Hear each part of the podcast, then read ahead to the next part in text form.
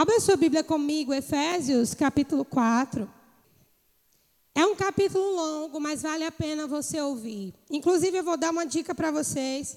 Hoje eu abri o aplicativo da Bíblia Online, coloquei em áudio e fiquei fazendo as coisas em casa, repeti esse capítulo acho que umas 15 vezes, né? Só ouvindo, fé vem por ouvir, né? Então, aproveita, irmão, o que está sendo liberado aqui. Amém? Não só nos cultos de quinta, mas terça, domingo, recebe a palavra, amém? Não deixa o ladrão da semente roubar isso de você. Amém? Diz assim: Rogo-vos, pois eu, o prisioneiro no Senhor, que andeis do modo digno da vossa vocação, a que fostes chamados, com toda humildade e mansidão, com longanimidade, suportando-vos uns aos outros em amor, esforçando-vos diligentemente por preservar a unidade do espírito no vínculo da paz. Há somente um corpo, um espírito, como também foste chamados numa só esperança da vossa vocação. Há um só Senhor, uma só fé, um só batismo, um só Deus e Pai de todos, o qual é sobre todos, age por meio de todos e está em todos. E a graça foi concedida a cada um de nós, segundo a proporção do dom de Cristo. Por isso diz: quando ele subiu às alturas, levou o cativo o cativeiro e concedeu dons aos homens. Ora, que quer dizer subiu, senão também que ele havia descido até as regiões inferiores da terra? Aquele que desceu é o mesmo que subiu acima de todos os céus para encher todas as coisas, e ele mesmo concedeu uns para apóstolos, outros para profetas, outros para evangelistas, outros para pastores e mestres, com vista o aperfeiçoamento dos santos para o desempenho do seu serviço, para a edificação do corpo de Cristo, até que todos cheguemos à unidade da fé e do pleno conhecimento do Filho de Deus, a perfeita varonilidade, à medida da estatura da plenitude de Cristo, para que não mais sejamos como meninos agitados de um lado para o outro e levados por toda a artimanha dos homens, pela astúcia daqueles que induzem o erro, mas seguindo a verdade em amor, cresçamos em tudo naquele que é a cabeça, Cristo de quem todo o corpo, bem ajustado, consolidado, pelo auxílio de toda junta, seguindo a justa cooperação de cada parte, efetua o seu próprio aumento para edificação de si mesmo em amor. Isso, portanto, digo e no Senhor testifico, que não mais andeis como gentios, na vaidade dos seus próprios pensamentos obscurecidos no entendimento, alheios à vida de Deus por causa da ignorância em que vivem, pela dureza do seu coração, os quais, tendo se tornado insensíveis, se entregaram à dissolução para com avidez cometerem toda sorte de impureza. Mas não foi assim que aprendestes a Cristo, se é que de fato o tendes ouvido e nele fostes instruído, segundo é a verdade em Jesus. No sentido de que, quanto ao trato passado, vos despojeis do velho homem, que se corrompe segundo as concupiscências do engano, e vos renoveis no espírito do vosso entendimento, e vos revistais do novo homem, criado segundo Deus em justiça e retidão que procedem da verdade. Por isso, deixando a mentira, fale cada um a verdade com o seu próximo, porque somos membros uns dos outros. Irai-vos e não pequeis, não se ponha o sol sobre a vossa ira, não deis lugar ao diabo. Aquele que furtava, não furte mais Antes trabalhe fazendo com as próprias mãos o que é bom, para que tenha com que acudir um necessitado. Não saia da vossa boca nenhuma palavra torpe. e sim unicamente a que for boa para edificação, conforme a necessidade, e assim transmita graça aos que ouvem. E não entristeçam o Espírito de Deus, no qual fostes selados para o dia da redenção. Longe de vós esteja toda amargura, cólera, ira, gritaria, blasfêmia. Sede uns para com os outros, benignos, compassivos, perdoando-vos uns aos outros, como também Cristo vos perdoou. Diga amém. Diga eu recebo essa palavra para minha vida. Vamos orar. Pai, nós te damos graças, Senhor, pela Sua palavra. Sua palavra é vida para nós, ela é o pão que nos alimenta. Ela é a bússola, papai, que guia as nossas vidas. Sua palavra é a água que lava o nosso interior, lava o nosso coração. Sua palavra ilumina as nossas trevas, Pai. E nós te damos graças pela Sua palavra. Nós oramos, Senhor, te pedindo revelação, discernimento. Que o Senhor nos dê, Pai, além da letra, mas que o Teu Espírito nos entregue as coisas que estão nas profundezas do Teu coração. Aqui está um povo que te ama, Pai, que se chama pelo seu nome e que quer ouvir a sua voz. Somos teus filhos, estamos sentados na sua mesa. Alimenta-nos nessa noite. Pai, em nome de Jesus, nós oramos e te agradecemos. Em nome de Jesus. Você pode dizer amém? Glória a Deus. Paulo, ele designa a si mesmo, já no primeiro versículo de Efésios 4, como um prisioneiro no Senhor. Um prisioneiro no Senhor. Um prisioneiro de uma visão. Um prisioneiro de um chamado. Um prisioneiro de uma revelação. Mas, sobretudo, um prisioneiro voluntário. Alguém que voluntariamente escolheu estar preso a Jesus Cristo. Está aprisionado em tudo aquilo que ele ouviu, que ele viu que ele aprendeu, que ele recebeu. E ele começa a instruir aquela igreja, falando que eles deveriam andar como é digno da vocação. Interessante que as duas palavras que Paulo usa para definir o início, né, de como é andar sendo digno da vocação, é mansidão e humildade. Né? Vá comigo aí no verso 1, 2, você vai ver com toda humildade e mansidão, com longanimidade, suportando-vos uns aos outros em amor. Humildade e mansidão são características muito fundamentais na vida pessoal e no ministério de Jesus.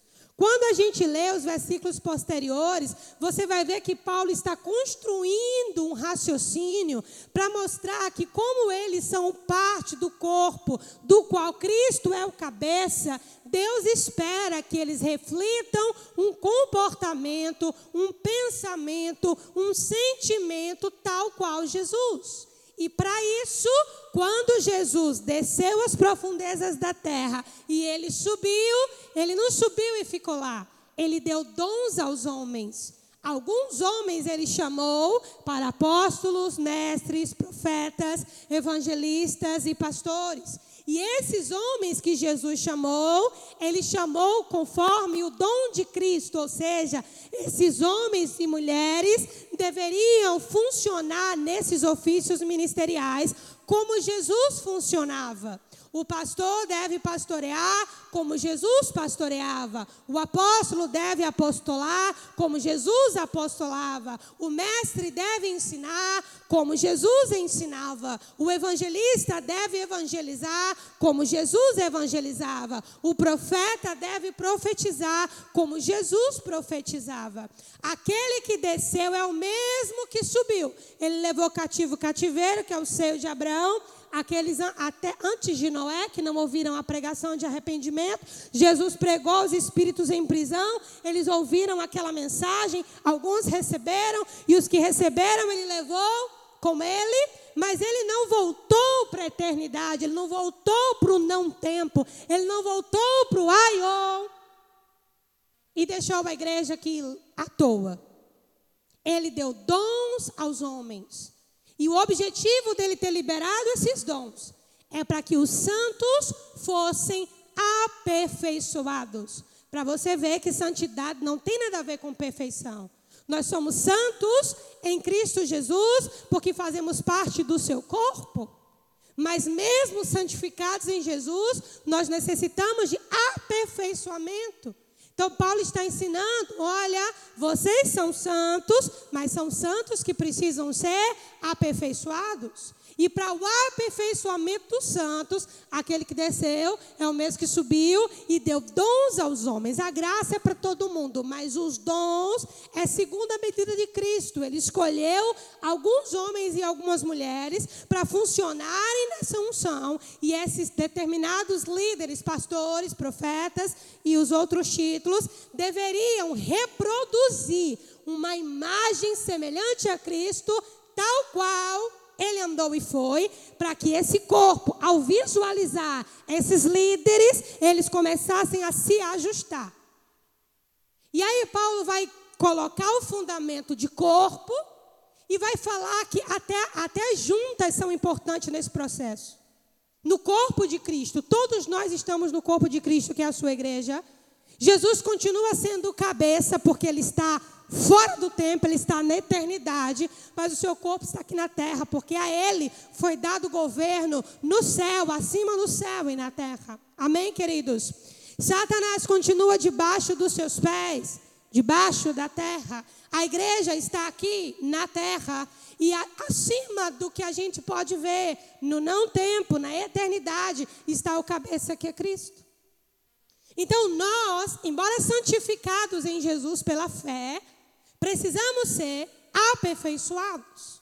E a igreja em Éfeso precisava entender, nascemos de novo, os olhos do nosso entendimento precisam de ser abertos. Nós já aprendemos que temos as riquezas da glória, sabedoria, revelação e poder, mas isso não significa que essas coisas me aperfeiçoam. O que me aperfeiçoa é esse conjunto ministerial que Jesus operava o pastoreio, o acolhimento e a disciplina, junto com o mestre que flui debaixo da unção. Então, equipa com a palavra, enquanto o pastor acolhe e disciplina e trata, enquanto o apóstolo desbrava, enquanto o evangelista evangeliza, enquanto o profeta traduz o momento espiritual e comunica à igreja. Os cinco dons ministeriais aperfeiçoam os santos. Vocês estão comigo até aqui? Amém? Então, queridos, essa, nós precisamos de entender. A primeira coisa que eu queria fundamentar depois desse contexto é que nós precisamos aceitar que precisamos de ser aperfeiçoados. Mas aceitar isso de modo prático, não de modo cultural. Qual que é o modo cultural? Não tem ninguém perfeito, então eu também não sou. Como se esse fosse o objetivo de Deus.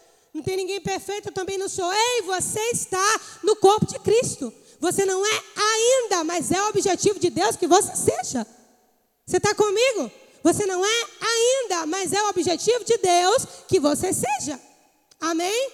E para isso, Deus é que pôs a igreja com os dons ministeriais. Por isso é tão importante as suas referências ministeriais serem pessoas, líderes equilibrados, que andam no temor do Senhor e que pregam a verdade, porque quando nós não estamos expostos à unção, não temos como ser aperfeiçoados, porque fazemos parte de um corpo e ninguém se aperfeiçoa sozinho. Você pode nascer de novo sozinho, mas você não pode se aperfeiçoar sozinho.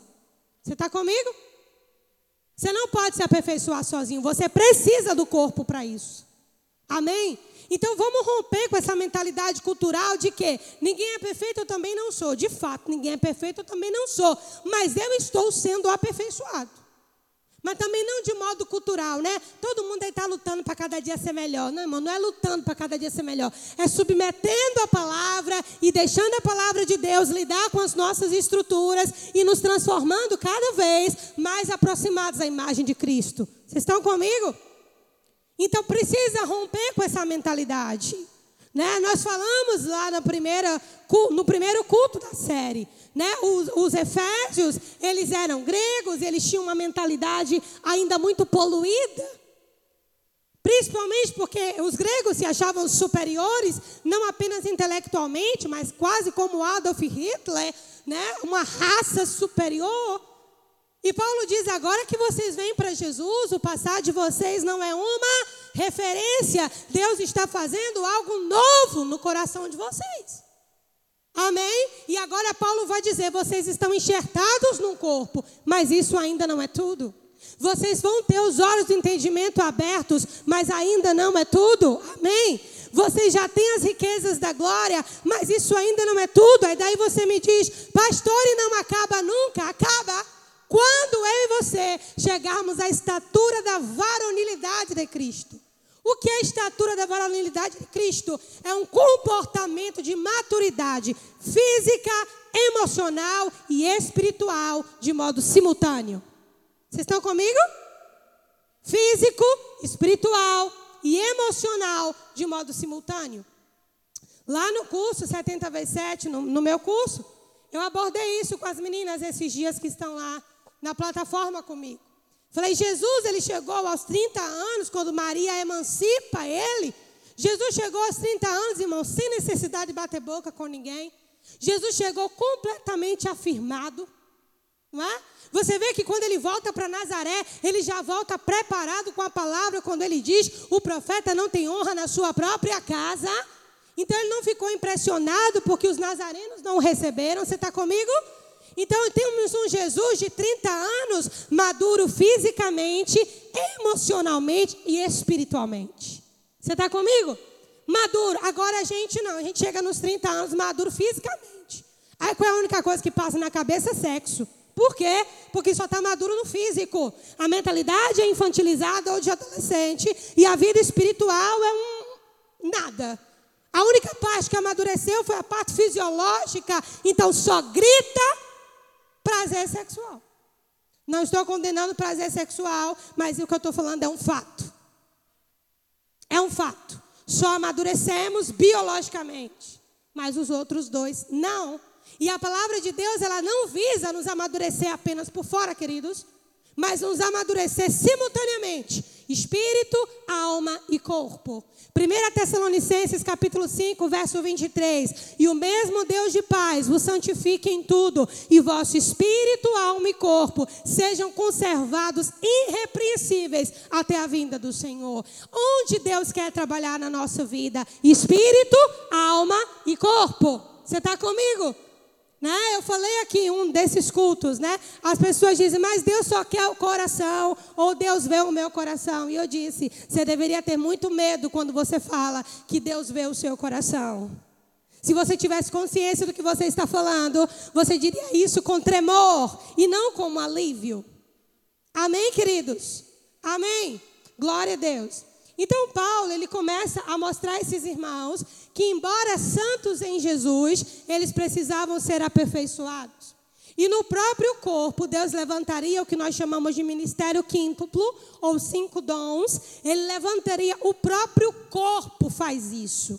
E agora eu vou abrir um parêntese para falarmos com o manancial. Com a manancial de Aracaju aqui. Nós precisamos amadurecer espiritualmente para que essas unções sejam levantadas aqui. Amém, irmãos? Amém, irmãos? Se vocês não querem isso para a vida de vocês, eu quero para a minha. Eu quero para a minha vida. Eu não entreguei a minha vida a Jesus porque eu não tinha o que fazer. Eu creio nessa palavra mais do que o, o meu nome é Susan. Você está comigo? Então, com o manancial, por que, que a gente puxa o povo para a oração? Por que, que a gente puxa o povo para estudar as escrituras? Por que, que a gente puxa o povo para estar na EBD? Por, olha, o que está aprendendo lá hoje sobre os dois caminhos, a porta estreita e a porta larga. E no final eles farão um ato profético, porque eles vão escrever o que é que ainda os atrai como porta larga. E eles vão orar com Gustavo, rasgando e colocando isso diante de Deus. Lá no Kids. Está entendendo o que eu estou falando? E o berçário está aprendendo sobre não ao Halloween. E por que nós estamos fazendo isso? Porque nós queremos fundamentar a palavra no coração da igreja. E nós precisamos amadurecer espiritualmente para que se levantem genuínos profetas aqui. evangelistas, pastores, mestres. Irmãos, eu falei isso com os professores da EBD. O mestre não é aquele que apenas expõe conhecimento, mas ele ensina com autoridade. Sabe por que o meu ministério, para a glória de Deus, é bem aceito e sucedido onde eu vou? Porque eu estou exatamente na função que Deus me chamou para estar. Então, quando eu estou na função, Deus me chamou para o ensino. Quando você está na função exata, aquela unção move você. Então, quando as pessoas ouvem, é como se Jesus estivesse ensinando. Vocês estão comigo? Um pastor que é pastor, quando ele ensina, quando ele aconselha, quando ele chama para perto, ele faz isso e a ovelha se sente protegida, porque é como se o próprio Jesus o fizesse. E essa é a importância da manancial amadurecer. Porque, queridos, nós não precisamos apenas ser salvos, nós precisamos ser aperfeiçoados. Se você focar só na sua salvação, você é egoísta. Porque você precisa pensar o que Deus quer usar você. A salvação com licença da expressão, é um pensamento que se torna egoísta a partir do momento que eu escolho não frutificar e ficar confortável na posição que eu estou. Vocês compreendem o que eu estou falando? Filipenses capítulo 2, eu disse lá no Presmil hoje. A Bíblia deseja que nós tenhamos o mesmo sentimento que houve em Jesus. Filipenses 2,2 está escrito que lá, tende em vós o mesmo sentimento que houve também em Cristo Jesus, o qual, sendo Deus, não teve por usurpação o ser igual a Deus, antes esvaziou a si mesmo, tomando forma de servo e sendo obediente até a morte morte de cruz. Se Jesus fez isso, o que Deus espera que façamos? A mesma coisa. Amém? E como foi que Jesus começou? Ele começou fazendo o quê? Um sentimento. Tende em vós o mesmo sentimento. Sentimento é percepção. Amém? Tende em vós o mesmo sentimento que houve em Jesus, o qual, sendo Deus, fato, não teve por usurpação o ser igual a Deus, antes esvaziou-se. A nossa filiação né, o que nos torna filho de Deus, não deve nos levar para um lugar de arrogância, mas para um lugar de serviço.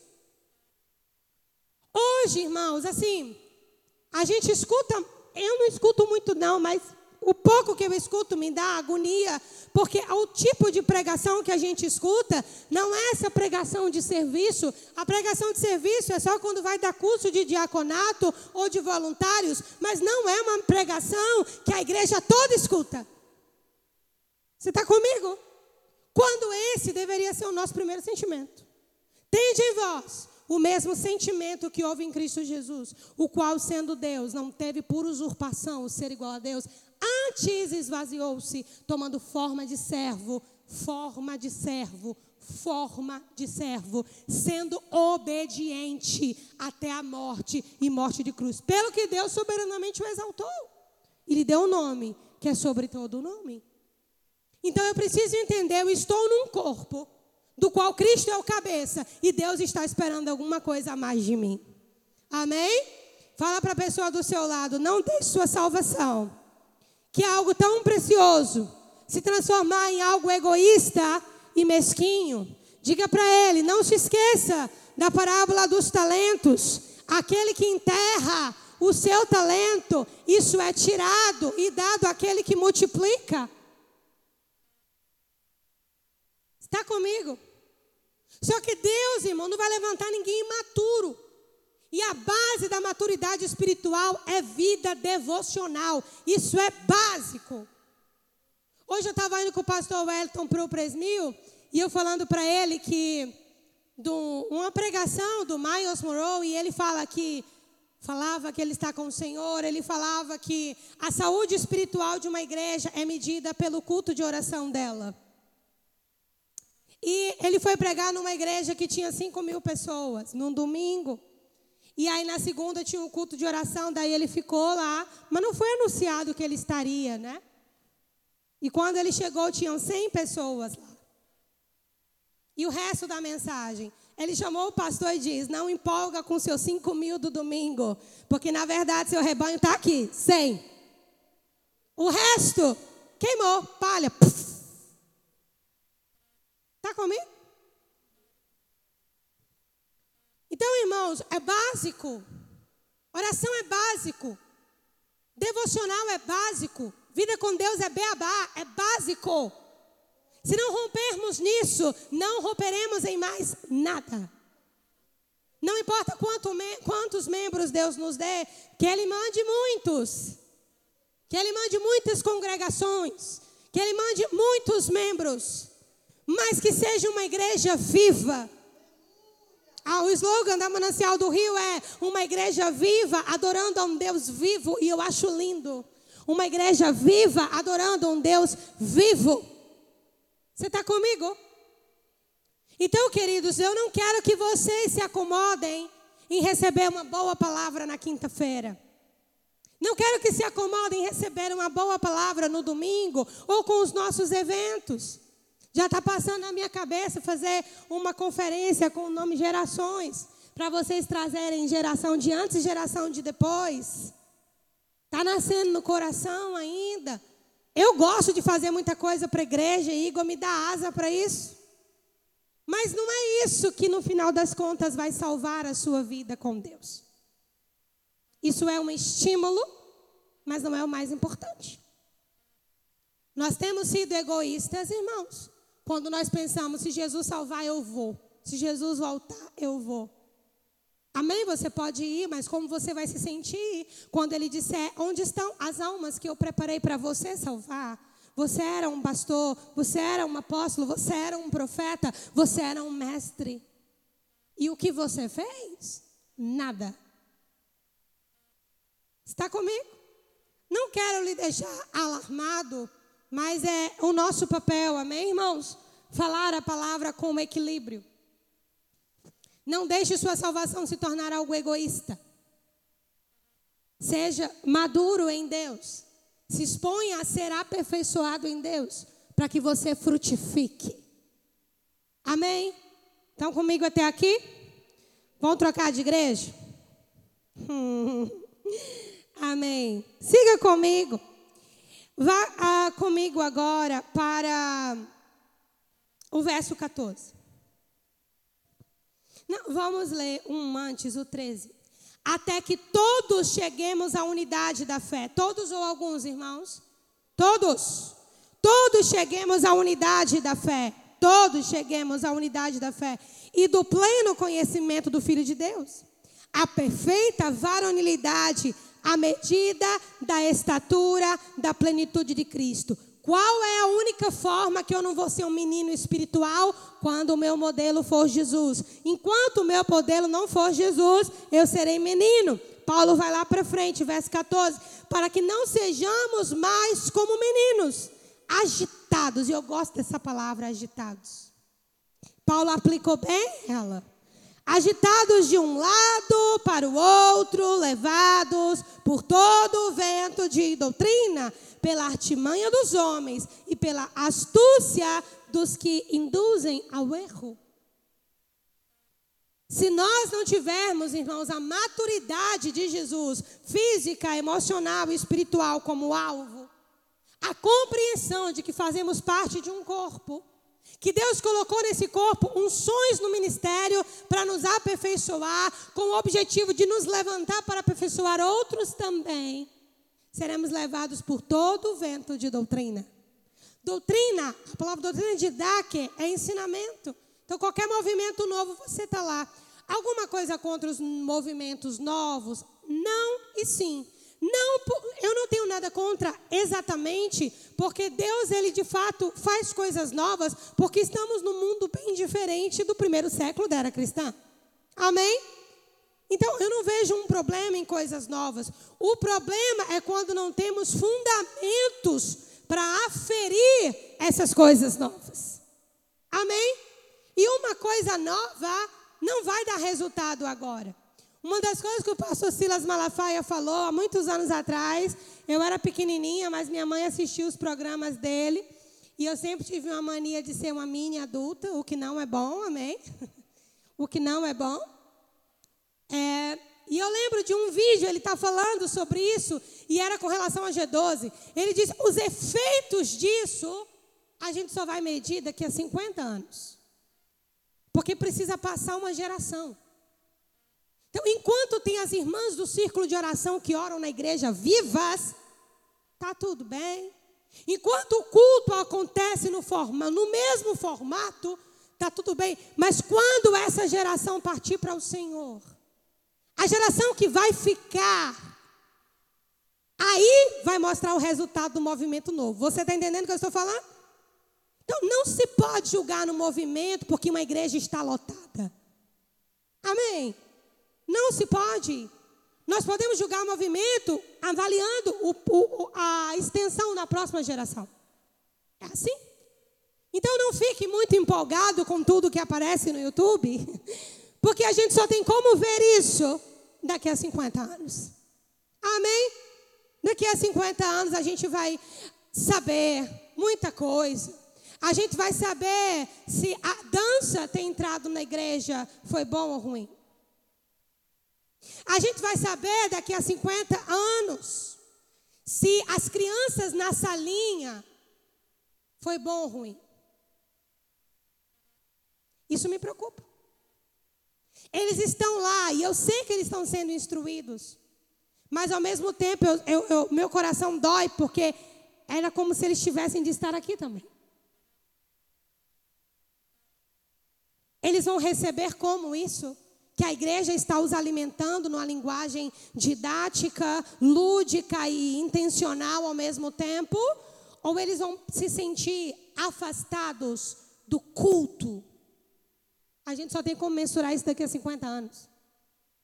Está comigo?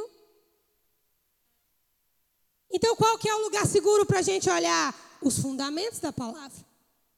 E voltando à minha conversa com o pastor Wellington, falei, pastor Wellington, eu lembrei dessa pregação que eu vi na minha adolescência. Ele falou assim, pastora, posso falar uma coisa? Digo, pode. Ele, eu nunca saí dos fundamentos da minha adolescência. Na verdade, tudo que eu escuto, ouço e aprendo, eu vejo que o que eu tinha era suficiente. Você compreende o que eu estou falando? Porque movimento vai, movimento vem. Mas passa. Amém, gente? Não fiquem assustados. Então, qual que é o modelo para a gente não perder Cristo de perfil, de alvo? Amém? A gente não pode aceitar todo mundo está errando, ninguém é perfeito, você também. Não, não é assim. Deus nos deu um arsenal de equipamentos espirituais, que vai culminar lá em Efésios 6, nas armaduras, nós vamos chegar lá. Ele deu isso para a igreja. Tudo que Deus deu é suficiente para nos amadurecer e nos levar à estatura de Cristo. Deus não, não nos levaria a pensar que poderíamos alcançar tal coisa se Ele não providenciasse os meios para que isso acontecesse. Ele nos fez crer na salvação e Ele providenciou Jesus para isso. Ele nos fez crer na estatura de Cristo e Ele providenciou os dons ministeriais para isso. Vocês estão comigo, gente? Vamos avançar mais um pouco. Aqui, a partir agora do verso 17, ele vai falar agora de um modo prático da vivência na comunidade, no corpo de Cristo. Isso, portanto, digo e no Senhor testifico: não andem como andam os gentios. Interessante que os efésios eram gentios, não eram judeus. Interessante Paulo falar isso, porque eles eram gentios. Paulo está colocando um modelo. O modelo de antes não é mais referência. Amém? Não andem como andam os gentios, na vaidade dos próprios pensamentos. Gente, isso aqui é muito bom. Pastor, e agora a Bíblia está me impedindo de pensar? É não. Mas a Bíblia está propondo uma análise dos seus pensamentos. Porque o que pode estar por trás desses pensamentos é nada mais, nada menos do que vaidade. Você está comigo? Isso é uma proposta de análise dos nossos pensamentos. Para que a gente possa entender se o que está por trás desses pensamentos, não é? é uma proposta de vaidade ou se é um modelo que eu preciso perseguir. Amém? Um modelo que eu preciso ir com toda a força do meu coração. Então a Bíblia não proíbe você de pensar. Amém? Lembre-se que a filosofia nasceu da teologia, foi tentando entender Deus que os homens começaram a filosofar. Deus não tem problema com seus pensamentos. Pensar não é vaidade. Agora, o que pode estar movendo esses pensamentos é vaidade. Amém? Então, o que, que eu estou pensando? Se você avaliar durante o dia a, a similaridade dos seus pensamentos e você encontrar apenas você, seus pensamentos são puramente vaidade. Amém? Assunto encerrado. Se você olhar para o seu dia hoje, se, hoje é que dia? Quinta-feira. Eu olhar para o meu dia hoje, quando foi que eu pensei em alguém hoje? Não, quando eu fui no Presmil hoje, eu pensei em alguém. Né? Eu pensei em alguém. Mas, se eu passo todo o meu dia e só eu estou nos meus pensamentos, não, pastora, não é só eu, não, tem meus filhos, dá no mesmo. dá no mesmo. Jesus disse: se vocês amam aqueles que amam vocês, que galardão vocês esperam ter por isso? Se vocês amam aqueles que amam vocês, que mérito vocês têm? E qual a diferença de vocês para os gentios? Antes eu vos digo: amem os vossos inimigos. Daí tu tem algum galardão. Então, se eu passo todo o meu dia pensando em mim, então a estrutura do pensamento é vaidade. E Paulo diz: isso é igualzinho os gentios. Que é justamente o modelo que nós não devemos seguir. Amém? Vamos avançar aqui. Obscurecidos do entendimento. Isso aqui é muito massa, gente. Obscurecidos de entendimento. Ou seja, o cara está pensando, pensando, pensando, pensando. Chega a sair fumaça. Mas o entendimento está obscurecido. Porque Deus só se revela para quem Ele quer. Ninguém que Deus não quer que o veja, o verá. Deus só se revela para quem Ele quer. Por isso está escrito: Buscar-me-eis e me achareis. Quando me buscardes de todo o vosso coração, serei achado de vós, diz o Senhor. Amém? Então, pensa, pensa, mas na verdade o entendimento está obscurecido. Isso é uma característica dos gentios e não nossa. Esses mesmos gentios estão alheios à vida de Deus. Por que eles estão alheios à vida de Deus? Por causa da ignorância em que vivem, a ignorância que é falta de conhecimento, e pela dureza do coração. Dureza do coração. Irmão, cuidado com o coração duro. Vou falar isso três vezes. Cuidado com o coração duro. Cuidado com o coração duro. Porque isso pode ser uma característica de que você está alheio à vida de Deus. Você está comigo? Cuidado com dureza de coração. Isso não é brinquedo, não. Amém? Alguém que está alheio à vida de Deus vai ser duro de coração. Que é o oposto do que Deus espera de nós. Pela dureza do seu coração, verso 19, os quais, tendo se tornado, olha que palavra, palavra forte, insensíveis, insensíveis não podem perceber, é o coração de pedra lá de Jeremias no Antigo Testamento. Insensíveis se entregaram à dissolução para com avidez cometerem toda sorte de impureza.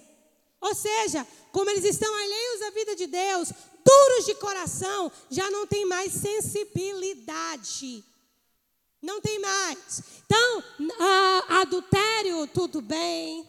Mentir, tudo bem. Roubar, tudo bem. O jeitinho brasileiro que nós pregamos na semana passada, tudo bem também.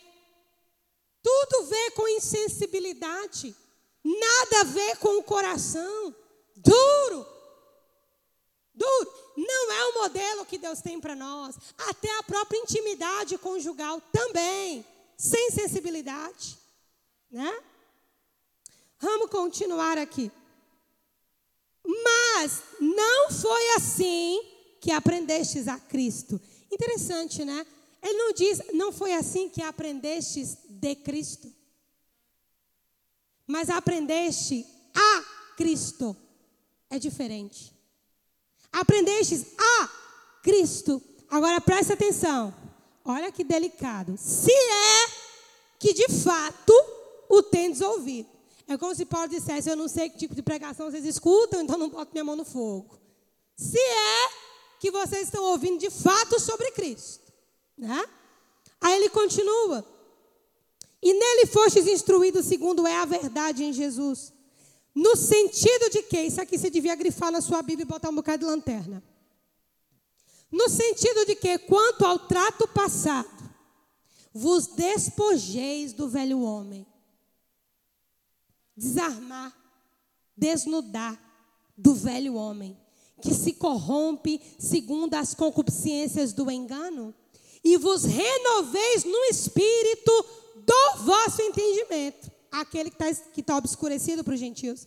E vos revistais do novo homem, criado segundo Deus, em justiça, retidão, que procedem da verdade. Paulo está propondo o quê? Larga a mão do velho homem de vocês, é aquilo que eu preguei na semana passada. Não tem nada para você aproveitar no seu passado. Se você fosse bonzinho e se o seu passado fosse legal, para que, que Jesus morreria para tirar você de lá? Você está comigo? Por isso, deixem a mentira e falem a verdade, porque somos membros uns dos outros. Presta atenção na profundidade disso. Quando eu minto para o meu irmão, quando eu engano meu irmão, eu estou enganando a mim mesmo. Porque agora nós somos membros de um mesmo corpo. Não é só semeador e colheita, é o fato de estarmos no mesmo corpo. Então, não mintam uns aos outros. Falem a verdade. Porque nós somos membros uns dos outros. Não é? Aí ele diz: irai-vos, mas não pequeis. Agora, isso aqui vamos trabalhar. Pastor, o que é irar sem pecar? É você se irar, mas não fazer o que a ira te propõe.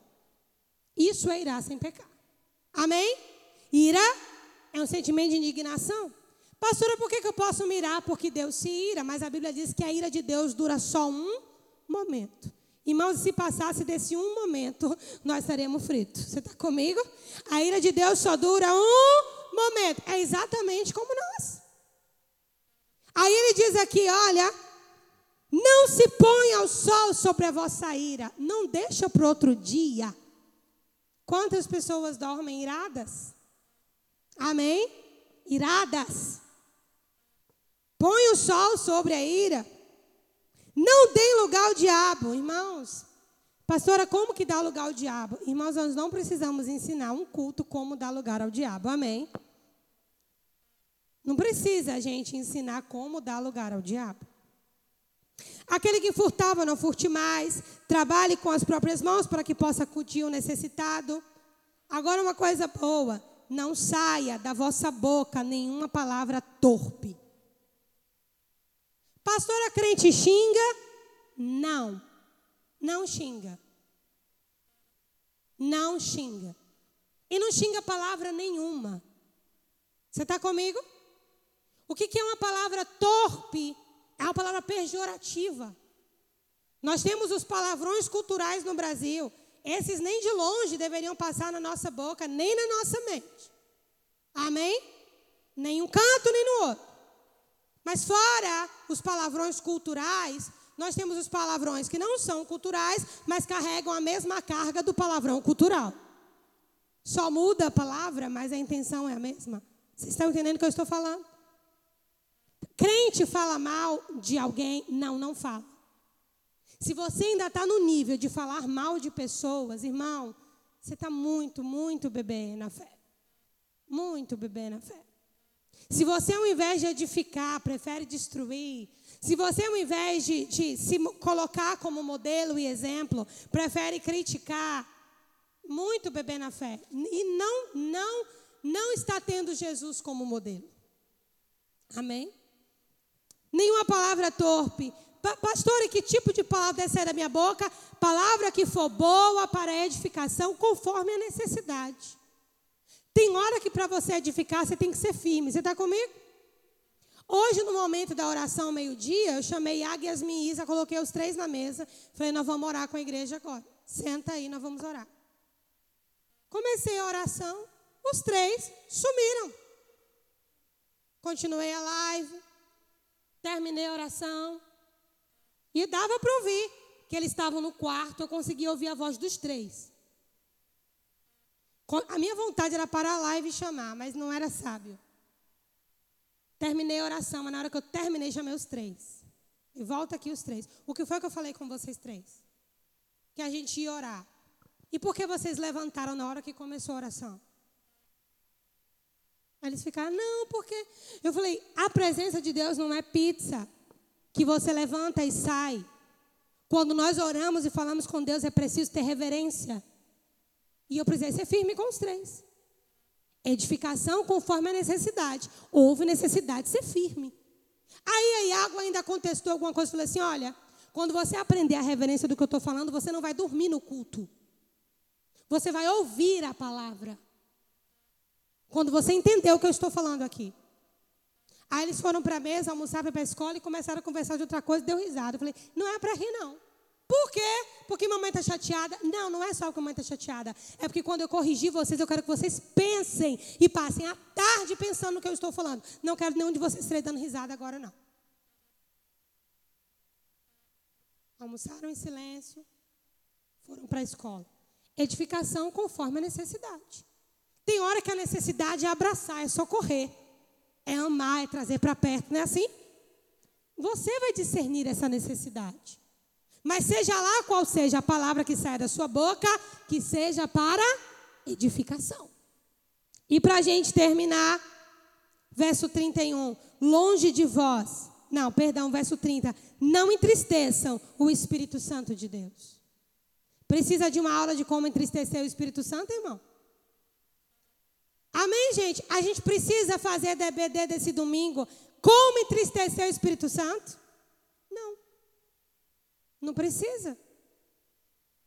Se nós ainda nos sentimos confortáveis enquanto entristecemos o Espírito Santo, somos bebês, bem bebezinho na fé, bem ralinho lá. Não, não entristeça o Espírito Santo. Você não pode entristecer o Espírito Santo, fica bem com isso. Não pode. Não entristeça o Espírito Santo. E Paulo ainda vai mais longe. Vocês estão selados é nele para o dia da redenção. Não parece um alerta? Não parece um alerta? É nele que vocês estão selados para o dia da redenção. Não entristeça o Espírito Santo. E ele termina dizendo: Longe de vós toda amargura. Crente amargurado, irmão, não pode. Não, pastor, é meu processo de cura com Deus. Eu já falei aqui na igreja. Eu estou cheio desses processos que não acabam nunca. Amargura em crente não é para ter, não. Você identificou, pastor, eu estou amargurada, não consigo resolver sozinho. Abre a boca e confessa. Tenho amargura do meu pai, tenho amargura do meu marido, tenho amargura da minha mãe, do meu tio, do meu chefe, do meu irmão. Fala! Mas não vive amargurado. Quando você falar, nós vamos te instruir. Mas crente não pode viver amargurado e Deus está vendo o meu sofrimento. Deus está vendo está reprovando. Vocês estão comigo? Não é para viver amargurado. Não é. Se você está amargurado, admite isso e lida com isso. E nós estamos à disposição. A Bíblia não diz que você não pode se entristecer, irmão mas é porque a amargura é raiz. Entenda? A amargura não é uma ofensa que aconteceu agora e ponto. A amargura é uma raiz pela qual muitos são contaminados. Está nas escrituras. A amargura é raiz, é uma coisa que já desceu no coração, já enraizou e já está com vários ramos. Se você não falar, essa amargura vai lhe matar. Dentro da igreja. Conhecendo a palavra, vai lhe matar. E não só lhe matar, vai machucar seus filhos, vai machucar o seu cônjuge, vai destruir seu ministério. Se você está amargurado, fale sobre isso. Você está comigo, irmão? amargura é mais perigoso do que a gente pensa. Longe de vós toda amargura, cólera, ira, gritaria, blasfêmias e bem assim, toda sorte de malícia. Antes sede uns para com os outros benignos, compassivos, perdoando uns aos outros, como também em Cristo Deus vos perdoou. Estão comigo? Esse é o modelo. Amém? O modelo de uma igreja que está tendo Jesus como alvo. O modelo de uma igreja que entende que a salvação não vai ser algo egoísta. Estou feliz de não ir para o inferno. Não, eu preciso me expor a amadurecer, porque essas unções que Jesus colocou no seu corpo, se Deus me chamou para uma delas, eu preciso fluir nisso. E não só fluir, eu tenho um modelo para imitar. Amém? Não é só fluir, é pastorear como Jesus pastoreava, ensinar como Jesus ensinava, pregar como Jesus pregava, para que quando eu faça isso, a igreja, aqueles que me ouvem, não se sintam órfãos, eles percebam Jesus em mim. Vocês estão comigo? Então era uma instrução de Paulo. Né? Vocês nasceram de novo, mas isso não é tudo. Os olhos do entendimento de vocês serão abertos, mas isso não é tudo. Vocês têm as riquezas da glória, mas isso não é tudo. E o que é o tudo? O tudo de Deus para mim e para você é quando a gente chegar na estatura de Cristo. Qual que é a estatura de Cristo? Maduro fisicamente, emocionalmente e espiritualmente. Amém? Só cumpre o propósito de Deus para sua vida quem amadurece. Jesus só passou pelo deserto os 40 dias. Jesus só passou pelas ofensas, acusações, traições e foi até a cruz com sucesso, porque ele era maduro. Você está comigo? Porque ele era maduro. Foi a maturidade de Jesus que fez ele dizer: Pai, perdoa, porque eles não sabem o que estão fazendo. Hoje, hoje eu vou contar uma coisa leve aqui para vocês darem uma aliviada. Eu fui na casa da minha mãe hoje. E segundo minha tia, meu avô é um passo no quarto, um passo na cozinha, né? E aí quando eu cheguei, na hora ele veio para a cozinha. Aí ele sentou. Aí Tiago, eu ofereci um bocado de coisa, ofereci bolo de goiaba, bolo de chocolate, sorvete. Ele gosta muito do Guaraná Antártica de latinha. Eu ofereci tudo que tinha na mesa. Eu não quero, não quero, não quero, não quero, não quero, não quero, não quero. E aí tinha um saco com umas mangas lá. Como diz minha tia Gal, o mais difícil. Aí ele falou que queria manga. Aí minha tia pegou a manga e deu para ele no prato com a faca. Aí ele ficou com a mão assim e olhou para minha tia. Aí minha tia, pai, o senhor não está aleijado, o senhor pode cortar a sua manga. Aí ele olhou assim para a tia e ele olhava para mim e dava risada. Aí a tia ficou, ficou. Aí levantou e foi cortar a manga para ele. Mas ele chupou essa manga com uma alegria e com uma mão só, porque a outra ele tinha coçado o pé. E aí, quando ele terminou de chupar a manga, e Tiago falando, pai, a outra mão, minha mãe, pai, não fica com a mão só. Aí eu falei, ele me mostrou, olha, filha, eu comi o meu pé. Falei, ô, a pele do senhor tá fininha, tem que pôr um hidratante, é igual minhas costas, tem que pôr hidratante. Aí minha tia, além de cortar a manga, já foi no banheiro pegou hidratante. Pai, que pé sem hidratante. Aí passou hidratante. Aí quando minha tia está passando hidratante, meu avô passou a mão nas costas dela e falou assim, ô oh, pai, perdoa-lhes porque não sabe o que faz. gente, quando a gente amadurece no Senhor, a gente tem essa visão. Perdoa porque não sabem o que fazem. E para terminar, ele não queria levantar para lavar a mão. Eu falei, mãe, para resolver a tribulação, compra um lencinho umedecido e bota na mesa. Chega, pai, vai no banheiro, porque você não está aleijado, pai. Aí ele, mas eu não quero ir, não. Aí lá vai minha tia pegar uma bacia com água e uma toalha. Aí ele lavou, bem pleno, pegou a toalha, enxugou e devolveu. ah, gente. A gente precisa aprender com Jesus, amém? Jesus era servo. Jesus era servo. Jesus era servo. Precisamos voltar para esse lugar. E eu queria colocar, pedir para vocês colocar de pé nesse momento. Aleluia. Sei que falamos muitas coisas, talvez algumas até indigestas, mas eu sei que o Espírito Santo vai aplicar ao seu coração o necessário aquilo que você precisa realmente ouvir. Eu peguei a minha parte, amém? a parte da gritaria, Iago! Eu peguei a minha parte. Nós precisamos, irmãos, receber com mansidão a palavra em nós enxertada. Diga comigo, Deus quer mais alguma coisa de mim. Diga, minha salvação não é um amuleto. Aleluia. Diga, minha salvação é uma semente para que eu dê mais fruto. E eu queria que você curvasse a sua cabeça e começasse a orar e falar com Deus. Pai, como, como estão os meus pensamentos? Oh Senhor, como está a minha mente? Senhor, olha para mim, os meus pensamentos têm sido vaidade. Os meus pensamentos têm, têm focado só em mim. Será que hoje eu pensei em alguém? Pai, como minha mente está viciada. Senhor, olha para mim agora. Eu quero a sua ajuda.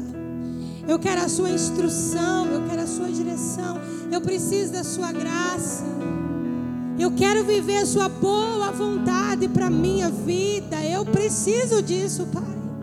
Nenhum lugar, nenhum lugar, nenhum lugar vai preencher o meu coração a não ser a sua presença e o lugar que o Senhor me chamou para ser e estar. Eu quero viver, eu quero viver a sua vontade.